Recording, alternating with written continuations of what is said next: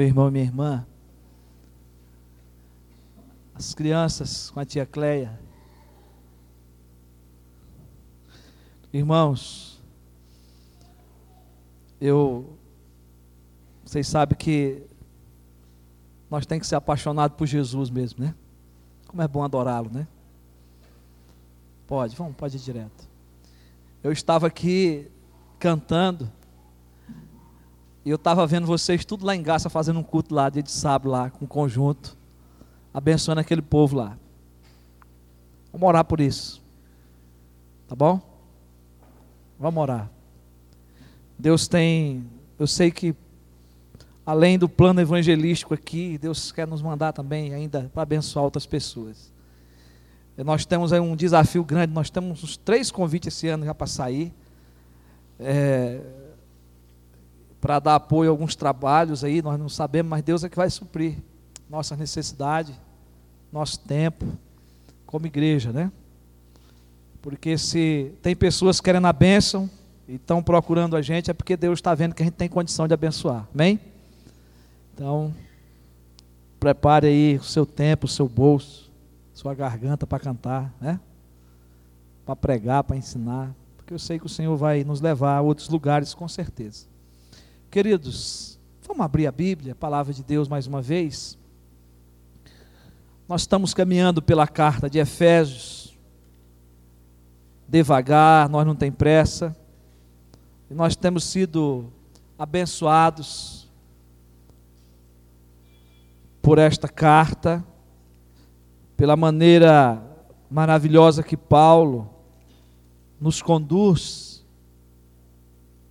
a vivermos uma vida nova, a uma vida cristã, sincera, não é? E como tem sido bom para o nosso crescimento, nós temos usado o tema da segunda parte né, dessa série de mensagens, Deus, através de Paulo, nos faz conhecer a conduta da sua igreja, da igreja de Cristo. Né? E ele nos faz conhecer o modo prático para vivermos como igreja de Cristo. Isso que nós estamos vendo a partir do capítulo 4 até o capítulo 6. Paulo vai mostrar essa maneira prática da igreja viver, de como a igreja deve é, se comportar nesse mundo como cristãos. E nós estamos usando duas perguntas: como deve ser a conduta da igreja de Cristo e como devemos proceder nesse andar, nesse caminhar de vida cristã. E em primeiro lugar, nós aprendemos que a igreja de Cristo deve andar em unidade. Em segundo lugar, que a igreja de Cristo deve viver sobre um novo padrão de vida. E agora nós estamos vendo isso a partir do versículo 17 do capítulo 4. E vamos até o versículo 9 do capítulo 6, falando sobre essa maneira de sermos, essa maneira de procedermos como igreja de Deus. Domingo passado, nós tivemos introduzindo essa parte a partir do versículo 17. E Paulo passa a nos mostrar que nós, agora, em Cristo Jesus, renascidos em Cristo, agora como filhos de Deus, nós devemos nos despir totalmente do velho homem. E Paulo ele vai começar a nos dizer que nós não devemos mais andar como andam os gentios. E Paulo vai descrever como é esse andar dos gentios. E nós aprendemos é, não a andar como eles, mas a não andar como eles. Que os gentios são aqueles que não caminham na fé conosco. São aqueles que ainda precisam da transformação, que ainda precisam do evangelho, das boas novas. São as pessoas que estão aí nos seus delitos e pecados, sem a consciência do perdão sem a consciência de que Jesus Cristo salva. São as pessoas que praticam pecado sem entender nem o porquê, porque elas vivem em seus próprios pensamentos. Segundo o que Paulo diz aqui, não é? eles andam na vaidade dos seus próprios pensamentos.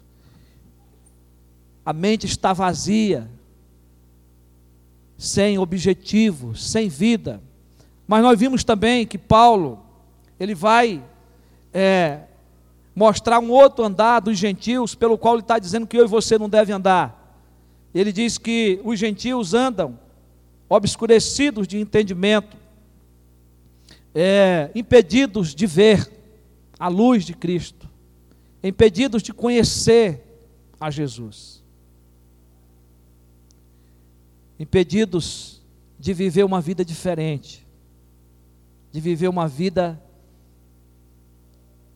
de graça, uma vida transformada, uma, uma vida libertada do pecado. Mas Paulo ainda ele vai dizer e ele vai piorando cada vez mais a situação de como anda o gentil.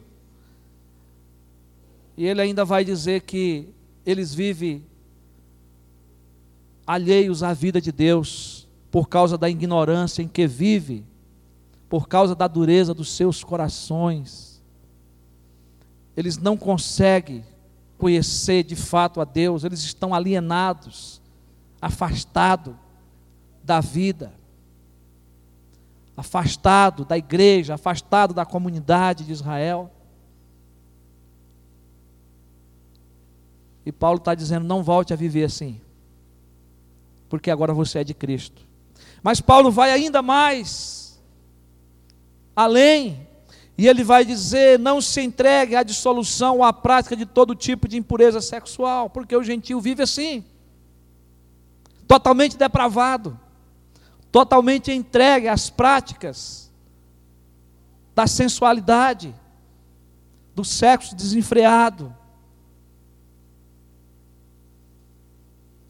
E Paulo, ele quer que eu e você não volte a essas práticas. E ele vai dizer que isso foram coisas do velho homem. E aí, quando nós chegamos no versículo 20, do texto que segue. O versículo 20 vai dizer assim: Mas não foi assim que aprendestes a, a Cristo. Paulo está nos falando que nós não podemos mais viver preso à, à velha natureza, que nós temos que estar totalmente desligado do que nós éramos no passado sem Cristo. E Paulo vai fazer uma advertência à igreja de Éfeso. Vai fazer uma advertência para mim e para você. Para que nós não venhamos a esquecer a maneira como que Cristo foi revelado a nós, a maneira como que Cristo né, é, nos ensinou através do seu Evangelho. E é a partir daqui que Paulo vai nos mostrar a necessidade de nós nos revestir do novo homem criado em Cristo Jesus. Se eu tenho que me despir, agora eu tenho que me revestir, eu tenho que me vestir. É tirar as roupas velhas e pôr roupas novas. E é justamente Daqui em diante que Paulo vai falar da vida de santificação, da qual nós abordamos na introdução domingo passado.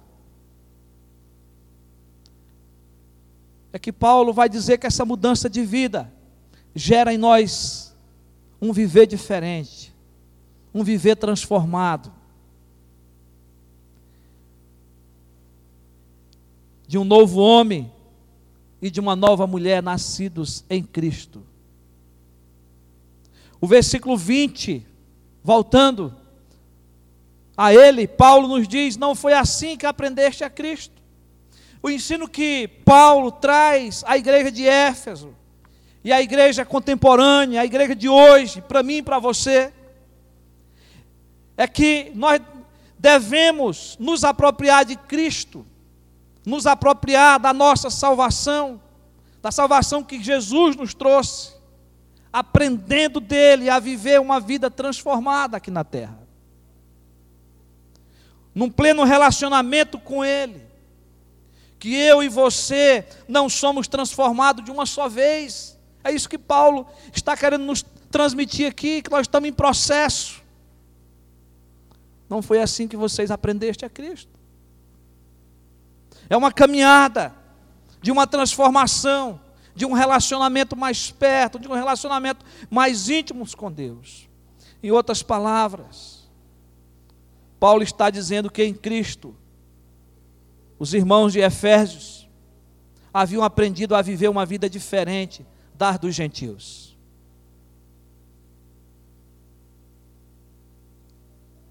Ele está dizendo: não foi assim que vocês aprendeste de Cristo. Vocês aprenderam para ser diferente deles. O modo de viver em Cristo é diferente de uma vida pagã, de uma vida depravada no pecado. Paulo está dizendo: vocês ouviram e aprenderam o Evangelho de Cristo para mudar de vida, para viver uma nova vida. Vocês foram instruídos por Cristo ou no Evangelho de Cristo de maneira correta.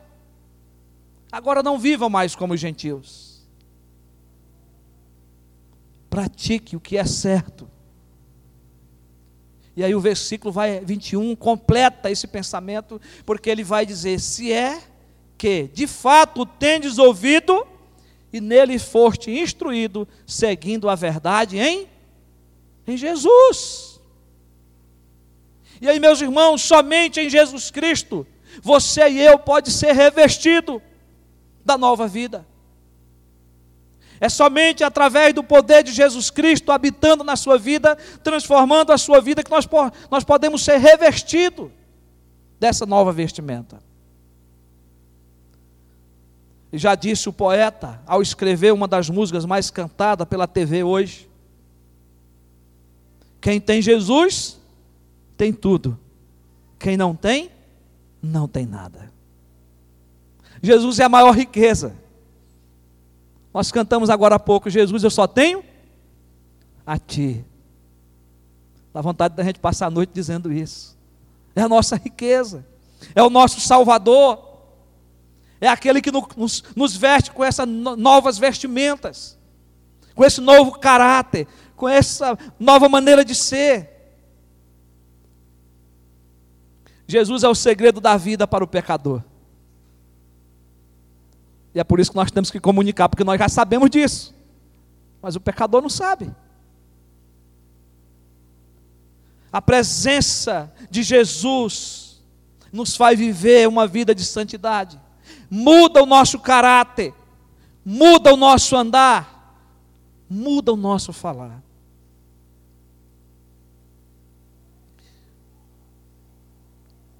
Aí, irmãos, nós podemos entender a carta de Efésios também no contexto de outras cartas de Paulo. Porque quando Paulo fala dessa obra maravilhosa de Cristo, ele quer nos levar a entender que todo o nosso ser, todo o nosso corpo deve ser novo. E nós sabemos que Paulo escreveu aos Romanos, lá no capítulo 12, versículo 1 e 2, quando Paulo ensina sobre a renovação da nossa mente, ele diz: E não vos conformeis com este século, mas transformai-vos pela renovação da vossa mente, para que experimenteis qual seja a boa, agradável e perfeita vontade de Deus. Em Cristo, nós passamos a ser uma nova criatura, até uma mente nova. Paulo escreve em 2 Coríntios 5,17 ele diz: Se alguém está em Cristo, nova criatura é. As coisas antigas dos gentios, dos homens, das mulheres que não temem a Deus ficaram para trás. Eis que agora se fizeram novas. Paulo desenvolve essa teologia, mostrando para nós essa diferença esse contraste do, do que eu que era e do que sou. Do que eu era e do que eu sou agora. De como eu tenho que viver daqui para frente. E aí, meus irmãos, quando Paulo chega no versículo 22 a 24, embora já tenhamos falado um pouco desses dois versículos domingo passado, mas Nós temos que voltar nele, é a sequência. Ele diz: no sentido de que, quanto ao trato passado, vos despiste do velho homem que se corrompe segundo a, a concupiscência do engano. Tudo que nós já falamos até aqui, Paulo está resumindo nesses versículos. E vos renoveis do espírito do vosso entendimento. E vos revistais do novo homem criado segundo Deus em justiça e retidão procedente da verdade. Mas agora, de uma maneira, de uma abordagem diferente, nós queremos observar os verbos aqui. Há três verbos aqui que dirigem esse texto, que dirigem esse contexto do qual nós temos pregado aqui. Vos despojeis, vos renoveis e vos revistais. O tempo desses verbos no grego expressa um ato único, baseado em experiências passadas. Porque Paulo já está escrevendo para crentes. Paulo está escrevendo para a igreja. Paulo está dizendo hoje para a igreja, para mim e para você, que nós já morremos para o pecado. Que nós já nascemos para Deus, nós já vivemos agora a nova vida em Cristo. Amém? Por isso, nós já estamos renovados, já temos um novo entendimento, já estamos revestidos. E agora, nós devemos viver em justiça e retidão procedente da verdade, da palavra de Jesus. E aí, meus irmãos, nós precisamos entender é, que aqui Paulo está falando do nosso encontro com Cristo. Daquele dia lá atrás em que eu e você fomos achados por Cristo.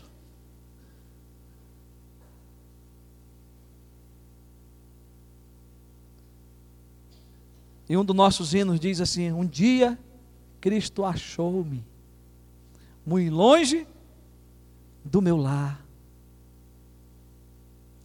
E uma das estrofes, uma das frases desse hino vai dizer: Eu perdido estava, mas Cristo achou-me. Cristo achou eu e você. Cristo nos salvou. E aí, esse texto nos leva para essa experiência de conversão que nós tivemos, para o dia do nosso batismo, para o início da nossa vida cristã, aonde uma nova vida começou. Deixamos para trás a velha natureza do engano, da mente cauterizada pelo pecado, de uma vida de perversidade. Ficou para trás, morreu o velho homem. Paulo quer que possamos entender que aquela imagem e semelhança de Deus que foi perdida por causa do pecado quando nossos pais pecaram, agora está sendo refeita em Cristo Jesus. Amém? É isso que Paulo quer que a gente entenda. Uma nova vida refeita através de Cristo Jesus. O que aconteceu lá em Gênesis 1, 27. Agora nós recebemos de volta, porque temos Cristo. A nossa vida foi restaurada para vivermos uma nova vida, segundo Deus, em justiça e retidão, procedente da verdade. Mas Paulo, do versículo 25 em diante, Paulo pa passa a exortar a igreja a viver, a comunicar essa nova vida. E aí Paulo vai mostrar que essa nova vida ela continua dentro um contexto de unidade. Porque Paulo fala e ele passa a, a escrever aqui que Todos os pecados que ele vai citar aqui passa por uma mudança, por uma transformação e tem a ver com relacionamento. Tem a ver com igreja, tem a ver comigo e com você. Paulo vai falar que os vícios da velha natureza que destrói a unidade do corpo devem ser substituídos pelas virtudes que promovem um relacionamento saudável entre os irmãos. E se você acompanhar, Paulo vai dizer assim: por isso, deixando a mentira, fale cada um a verdade com o seu próximo, porque somos membros uns dos dos outros. Está falando de unidade, está falando de comunidade, está falando de igreja, está falando de relacionamento, está falando dos uns aos outros.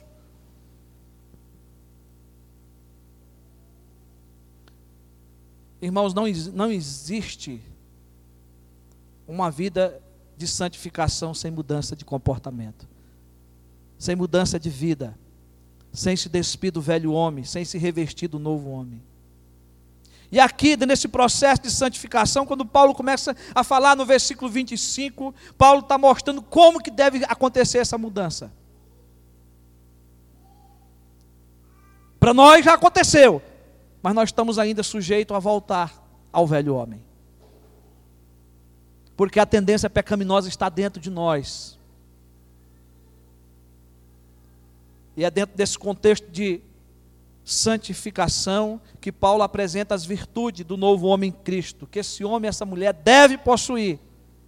E ele vai determinar o despojamento dos vícios que destrói a nossa vida, que separa os relacionamentos, para que nós possamos ser revestidos dessas novas virtudes que são essenciais para vivermos como irmãos, como igreja. Então ele diz: deixa a mentira e fale a verdade. A primeira virtude que nós vamos encontrar aqui é falar a verdade. Mas para você falar a verdade é preciso que você tenha deixado a mentira. A palavra mentira no grego vem da palavra pseudos, que significa mentira, mentir, falsidade, consciente e intencional.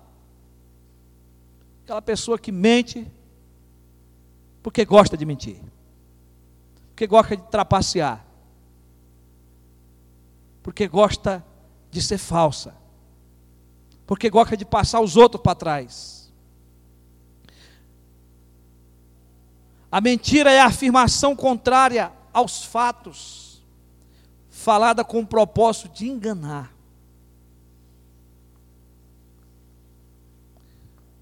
Você mente? Não precisa me falar. Você sabe. Deus conhece você. Mas a mentira faz parte do velho homem. E por isso que Paulo diz: deixa a mentira, fale a verdade. Quando se mente, é ao nosso próximo, é ao nosso irmão que nós estamos enganando. Quando mentimos, a obra do corpo de Cristo é danificada. A igreja sofre. E o diabo dá risada. Jesus disse, lá em João 8, 44, que o diabo é o pai da mentira. E Jesus diz lá que todo aquele que mente é filho do diabo.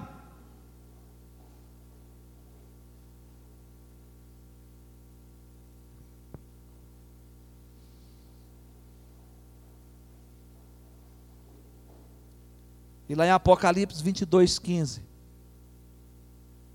diz que aqueles que são controlados pela mentira não herdarão o reino de Deus. Deixa a mentira, fale a verdade. Então Jesus é a verdade.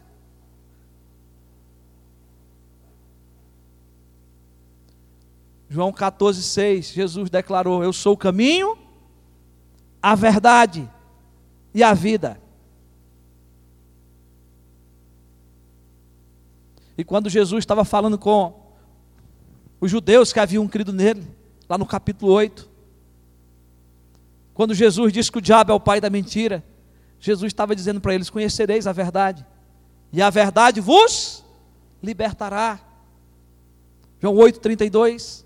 E depois do versículo 36 ele vai dizer: Se pois o Filho vos libertar, verdadeiramente sereis livre. Então não tem como você andar com Jesus, andar na verdade e ser mentiroso. Não tem como você andar com Jesus e mentir, trapacear, ser falso. Sem dizer que a mentira tem perna curta. A máscara uma hora cai. A mentira só dura até quando a verdade chega. E pode ter certeza que a verdade vai chegar. Meus irmãos, o verdadeiro cristão é alguém que procura falar a verdade. E em amor. O verdadeiro cristão é aquele que desistiu da falsidade, que desistiu da mentira. Interessante que Paulo, ao falar sobre isso, ele está lembrando do que Zacarias disse lá no capítulo 8, 16. Zacarias 8, 16, está escrito o seguinte: Eis as coisas que deveis fazer, falai a verdade, cada um com o seu próximo, executai juízo nas vossas portas, segundo a verdade, em favor da paz. A melhor forma de destruir a mentira é falando a verdade. Doa o que doer, mas a verdade precisa ser dita. Mas tem que ser em amor para não doer tanto. Mas ela precisa ser falada. Ela precisa ser comunicada. E esse é o ensinamento de Paulo, para que a igreja possa desfrutar da unidade, da comunhão agora de pessoas renovadas, pessoas nascidas em Cristo Jesus, para viver uma vida de santificação. Mas, meus irmãos, Paulo continua. E Paulo vai dizer: irai-vos e não pequeis. Não se ponha o sol sobre a vossa ira, nem deis lugar ao diabo. A ideia aqui é que a, a ira do crente não deve estar associada com o pecado. A ira em si não é pecado. Mas o guardar a ira, deixar o sol se pôr, você ir para a cama irado, você planejar o mal, é pecado. Então nós podemos dizer baseado neste texto, que a ira em si ela não é pecaminosa, mas ela pode se tornar pecaminosa. Ela pode se tornar um desastre para a sua vida.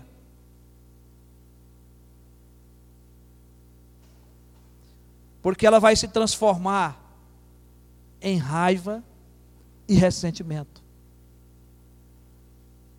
E aí você pode se a, passar a ser uma pessoa amargurada que é algo que vamos falar depois aqui na sequência.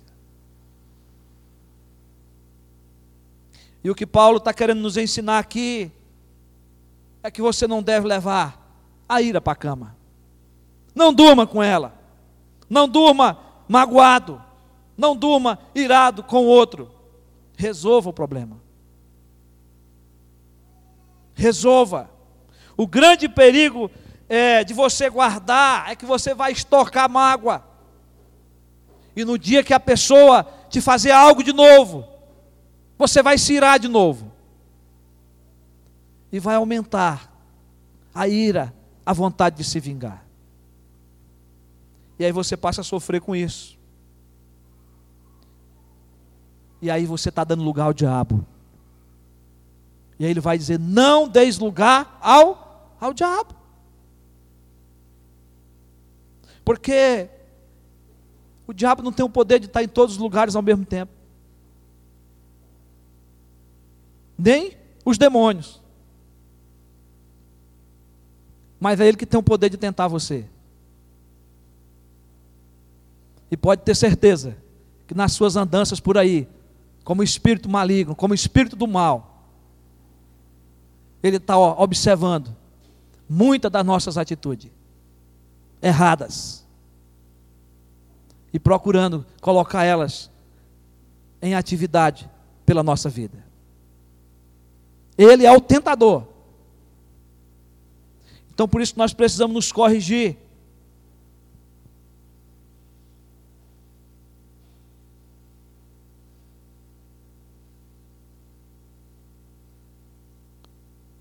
Irmãos, o perigo é muito grande quando uma pessoa está zangada. Eu sei que você já passou por isso. Eu já vi coisas terríveis.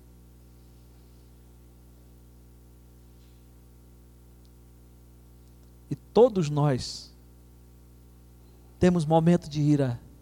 Até o nosso Deus se ira. Até Jesus Cristo se irou.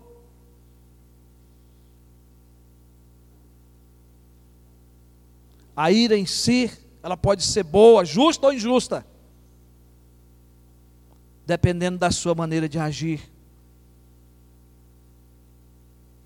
E nós podemos ver a raiva em Jesus, quando ele entrou no templo e expulsou os cambistas, derrubou as mesas, pediu que ele saísse, porque aquela casa era casa de, de oração, não era para ser comércio.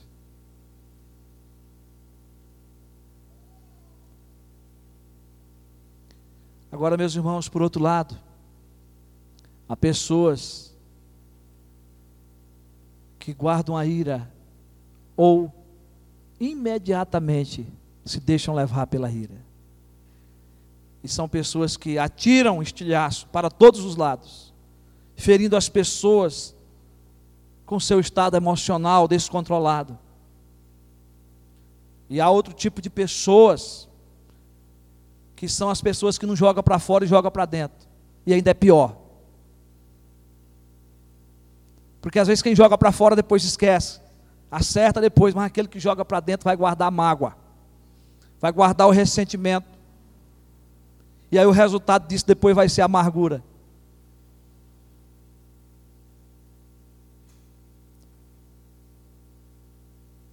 E só tem uma solução para o conserto, o descongelamento dessa raiva: é o perdão. É uma boa conversa, seguida do perdão. E para isso é preciso você fazer uma, fazer uma faxina da mente e do coração. Pôr para fora tudo. Quando você vai acertar algo com alguém que lhe feriu, coloque tudo, não deixe nada engavetado. Peça perdão, resolva, para que você possa ficar livre. Coração limpo, coração puro. Então, Paulo está dizendo que nessa nova vida eu tenho que me revestir da verdade. Que eu tenho que me revestir, em lugar da ira, com perdão que eu devo viver como irmão, que eu devo viver em unidade, que eu devo viver um relacionamento saudável. Eu não tenho mais espaço para mentira. Eu não tenho mais espaço para deixar a ira me dominar e me amargurar. Que Deus nos abençoe, queridos. E domingo que vem nós continuaremos a mostrar aquilo que Paulo nos ensina da nova vida, da nova virtude, da no, novas virtudes que nós temos em Cristo Jesus, para vivermos uma vida de santificação. Que Deus nos abençoe. Amém. Fiquemos de pé. Nós vamos orar ao Senhor. Senhor Deus, nós queremos agradecer a Ti pelos ensinamentos preciosos da Tua palavra porque agora nós somos novas criaturas. O Senhor nos chamou para viver uma vida de santificação, uma vida sem mentira, uma vida na verdade. Porque Jesus Cristo é a verdade. A tua palavra é a verdade. e nós somos filhos de Deus. E quem mente é filho do diabo. E nós não queremos fazer os desejos de Satanás, mas nós queremos fazer os desejos de Jesus. Obrigado, Senhor, porque aprendemos que nós não podemos deixar a ira nos dominar, nem deixar o sol se pôr sobre ela, dormir, irado, planejando o mal. Nós precisamos realmente nos vestir com perdão, de ter com nosso irmão, de resolver situações difíceis, perdoando e demonstrando o amor. Senhor, nos ajude a viver como igreja do Senhor, unida, num relacionamento saudável, mas numa vida também que comunica santidade uns aos outros. Pai, é isso que nós queremos. Então, nos revista totalmente dessas virtudes. Nós oramos em nome de Jesus e para a glória de Jesus. Amém. Que a graça do Senhor Jesus Cristo que o amor de Deus, o nosso eterno Pai, e que a comunhão e as consolações do Espírito Santo repouse sobre nossa vida e sobre todo o povo de Deus, agora e para todo sempre. Amém. Amém.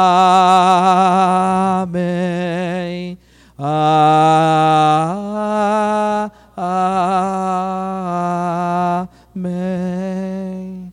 Bom, vocês podem se assentar. Queria agradecer aqueles que nos visitam nessa noite.